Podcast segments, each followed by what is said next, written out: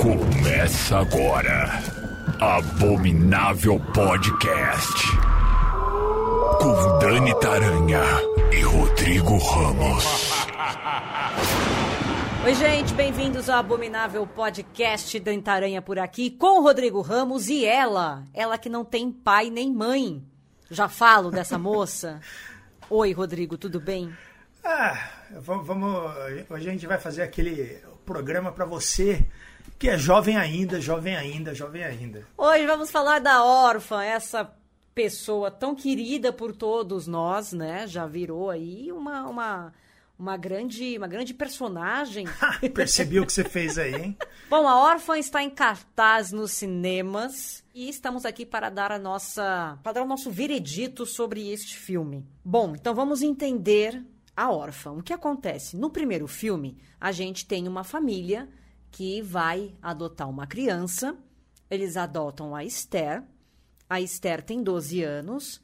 E depois de um tempo, eles começam a ver que Esther não é lá aquela pessoa, né, aquela criança normal. Tem alguma coisa bizarra ali, tem alguma coisa bem esquisita envolvendo esta jovenzinha. E o grande plot twist do filme, a grande sacada do filme, é quando você descobre que a Esther, na verdade, é uma adulta se passando por uma criança. Essa é a história do primeiro filme. No segundo filme, a gente acompanha, ou deveria acompanhar, a origem dessa personagem, a origem da Esther. Então o filme começa mostrando um hospital psiquiátrico onde tem lá uma jovenzinha que é a Lina. Lina mais tarde vai se tornar Esther. Lina já cometeu alguns crimes, ela se passa por uma criança, ela é uma mulher adulta, ela já roubou, ela já matou, já aplicou golpe, tá lá internada nesse hospital psiquiátrico, tem uma chance ali, vê ali uma chance de fugir, e arquiteta ali um planozinho e consegue fugir. E aí nessa fuga, ela entra num site de crianças desaparecidas e encontra a Esther, que é filha de um casal americano que desapareceu anos antes. E ela acha que ela pode se passar pela Esther. Ela olha para a foto da menina no site de desaparecidos e pensa: hum, acho que eu posso me passar por essa criança. Somos parecidas. E é o que ela faz. Ela arquiteta esse novo golpe, é, finge que é a Esther essa criança desembarca nos Estados Unidos e vai de encontro com a família, que é pai, mãe e filho. Julia Stiles é a matriarca. Ela pega a sua filha no aeroporto e fala: "Ó, oh, que bonitinha", sem saber da pemba que ela vai se, né, que ela vai se enfiar neste momento. E aí você nem questiona o fato de não terem feito ali um exame de DNA, né? Você pensa: "Ah, a família tá em luto, né? Tá todo mundo sofrendo, então, ok, tudo bem, eles vão abraçar a ideia. A menina vai para casa e aí tem toda a dinâmica dela com a mãe, dela com o pai, dela com o irmão. A família havia sido meio que destruída pela perda da, da filha, né? Ela desapareceu e a família estava meio que desmoronando. Quando eles é, encontram né, a, a Esther e ela volta, ela meio que dá uma liga de novo ali para a família e as coisas voltam ao normal. E aí o filme todo se desenrola mostrando a interação dela diferente com cada um dos membros da família.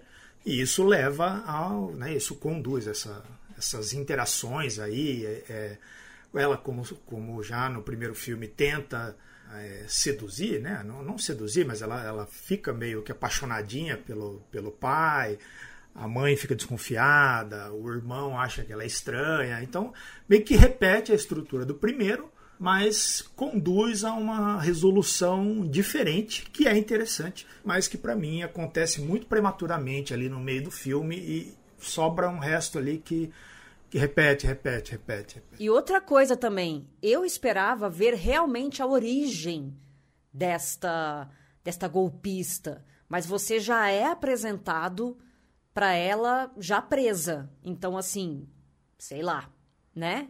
O, o, título em inglês é First Kill, não é First Kill. Eu queria ter visto mais disso, da onde ela veio, o que que ela passou na vida, o que que ela fez até parar neste hospital psiquiátrico que a gente é apresentado logo no início do segundo filme.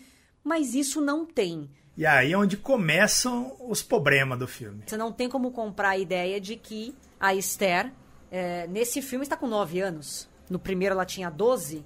A atriz está com o quê? 25? Na minha opinião, Rodrigo, não sei se você concorda. Mas não me abalou tanto o fato da, da, da caracterização da Esther. Porque como eu já sei que ela não é criança, eu acho que nem se ela fosse uma criança eu ia conseguir enxergá-la como tal. E eu já vim é, escolado nisso, né? Muitas horas de chaves na, na infância. então eu consegui comprar, tá, beleza. Vamos fingir que essa moça é uma criança mais nova do que ela era antes. Vamos embora. O que será que eles vão aprontar agora para poder surpreender neste filme? Eles conseguem surpreender não quer dizer que a surpresa é um espetáculo. surpresa, assim, não é aquela surpresa, nossa. Não quer dizer que a surpresa faz, faz o filme ser muito bom. Veja, veja bem. Eu acho até bem bolada essa surpresa, porque eles conseguem amarrar alguns detalhes que, que você não compra, né, no começo ali. Você fica cismado com algumas coisas ali que você, hum, isso aí tá, tá muito, muito estranho, tá muito fácil. E aí eles explicam com esse plot twist, que é um plot twist ok, mas para mim ele acontece no meio do filme. Eu acho que isso, isso me dá uma quebrada. Mas você sabe que eu acho que eles colocaram esse plot twist no meio do filme, porque senão ia ser uma repetição 100% do primeiro, é, né? Tem isso também. já estava sendo uma repetição. Uhum. Agora, a resolução é que poderia ter sido um pouco mais trabalhada, eu acho. Eu queria ver muito essa relação da Esther porque ela é uma mulher no corpo de uma criança, ela nunca vai ter uma vida normal. Porque, na verdade, na verdade, ela se faz como criança por conta do tamanho e, e pra, por conta do, do, dos golpes, assim. Porque tanto que ela até se enfaixa ali para esconder os seios e tal. Ela se veste como uma criança para enganar a galera, porque foi ali um, um, um jeito que ela viu de, de fugir, de ser é, né, de ter as portas abertas ali. Porque eu, eu não entendi ela dessa forma, sabe? Como, como sendo um, um corpo de criança. Para mim, ela usa isso como ferramenta. Eu entendi o que você quis dizer e eu acho que ela usa sim essa artimanha para aplicar os golpes. Mas tem uma cena em que ela tá dirigindo um carro, é, o carro da mãe, e ela tira todo aquele aparato infantil. Ela, inclusive, acende um cigarro, ela passa um batom vermelho e tal, não sei o quê.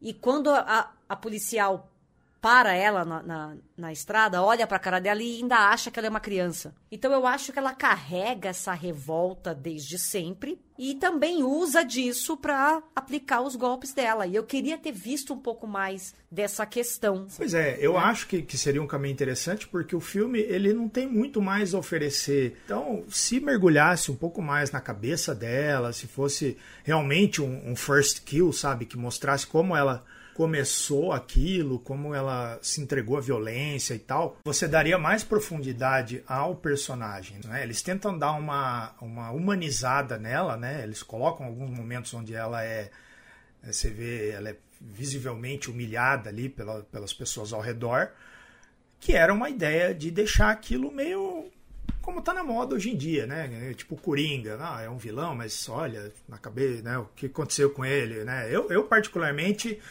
é, acho isso muito delicado de se fazer, né? Parece que você está meio que passando um pano pro, pro assassino. Não. Mas se você fizer isso de um jeito decente, é interessante. Só que parece também que isso não se aplicaria ao tipo de filme que eles querem fazer, que é um filme de cinemão, assim, né? É, é um filme popzeira e, e bora, né? Só que ao mesmo tempo também a estética toda do filme não tem nada a ver com esse filme o horror de shopping que eu falo, né? Então, por incrível que pareça, acho que ele estreou em primeiro lugar aqui no Brasil. De bilheteria parece que ele tá indo bem. Mas tem que ver o que, que é que a galera tá indo ver, né? A galera tá indo ver por curiosidade mesmo, para ver o que a história da, da, de como eles resolveram a questão de fazer ela parecer mais nova. Spoiler, não resolveram né, isso, isso gerou uma curiosidade, gerou até em mim, que não, não sou fã do primeiro filme, assim, até já comentei aqui, eu acho que a galera tem um, um apego maior ao filme, eu acho que tem uma geração toda de, de fã do horror, assim, que descobriu o plot twist através da órfã, né? O plot twist sempre marca, assim, tipo, muita gente que teve com sexto sentido. Eu tive, primeira vez, eu lembro até hoje, primeira vez que eu vi um plot twist no cinema, não no cinema, né, vi na TV, foi Coração Satânico. Aquilo ali, para mim, eu, eu queria ver o filme de novo a hora que ele termina, sabe? Sabe qual que eu tenho, assim, de, de lembrança de, de plot twist, assim? Os Suspeitos. Também. Esse é outro que é paulada, assim. Esse é paulada. Esse Nossa! é paulada. Então, eu acho que tem uma geração que gosta, então essa geração foi ao cinema para ver a continuação, mas eu não, me parece um filme que daqui seis meses ninguém lembra, sabe? Porque a estética é horrorosa, aquela cara de filme dos anos 70 ali feito para TV, né? Que você pegava sei lá, parecia uma fita de vídeo. Você sabe que eu achei que eu tava. que tinham errado na, na cópia do É, filme. querendo limpar a televisão. Pra quem não viu ainda, o filme é todo embaçado. Eles acham que eles usam isso como um, filtro, né, Pra ajudar a disfarçar as marcas, né, de expressão É. da menina ali. Mas aí é que tá. O diretor falou que ele não queria usar nenhum efeito, nenhum CGI na, na atriz, né? Eles queriam usar apenas maquiagem e assi- esses dublês trocados aí, essas crianças que estavam vagando ali no set, trocavam a criança. que ela tá andando num corredor assim e ela tá visivelmente sendo puxada num carrinho, porque a cabeça dela não sobe e desce, né? Ela tá andando assim e ela só balança de um lado pro outro, como se estivesse andando.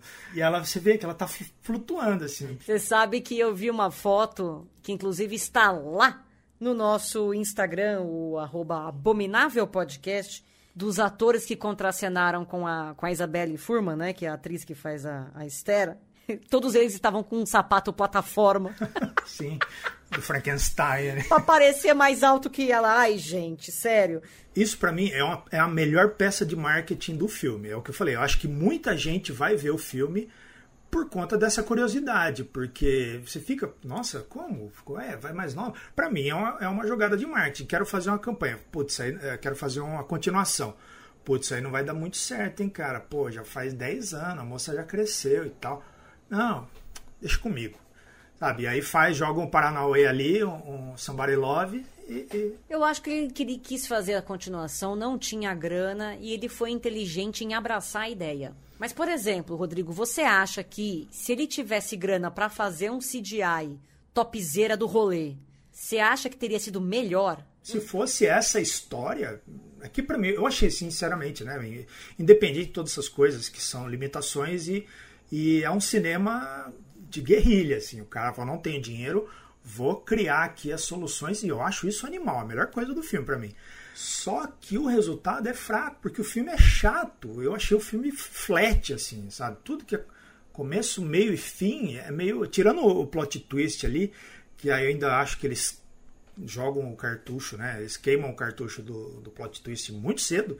Tudo é muito muito embolado, assim. E até o plot twist, é, nada que, que leva ao plot twist foi preparado, sabe? De repente, você pá, pá, pá, pum. É uma cena aleatória, assim, enfiada no meio ali. Então eu acho que faltou, faltou um roteirinho. E aí, meu, nem que fizesse ali que nem o, o da Marvel lá faz de, de rejuvenescer os, os atores, não ia rolar. Não ia rolar.